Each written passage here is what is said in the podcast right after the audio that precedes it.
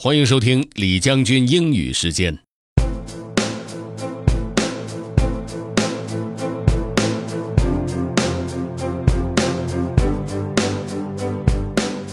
关于如何交友，从各种媒体和媒介上面都可以得到很多的信息。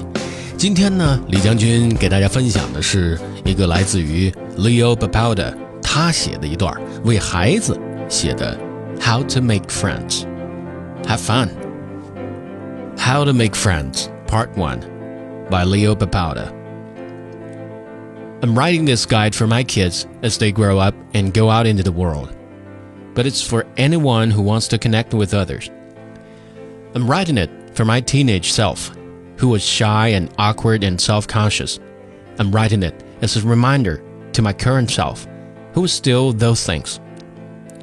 But I've been lucky enough to make a handful of good friends.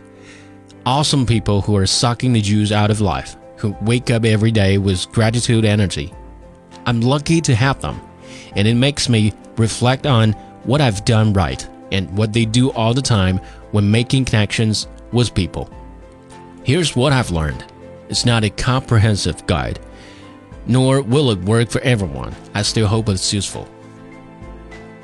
Guidelines for making friends. In my experience, people generally want to be friends with other people who follow these general guidelines. Be positive, not negative. While it's okay to share your struggles with people, I recommend it if you are complaining all the time and are generally negative about other people and life in general, then people get tired of complaining and negativity.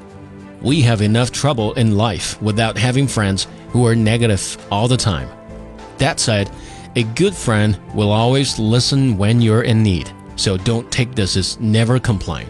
Instead, just generally try to be a positive person. And if you have struggles, also try to show how you're tackling those struggles with a positive outlook. Be interested and a good listener.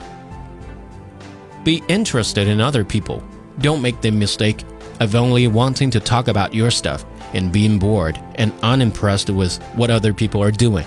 I try to find the interesting in everyone, even if they lead a relatively uneventful life.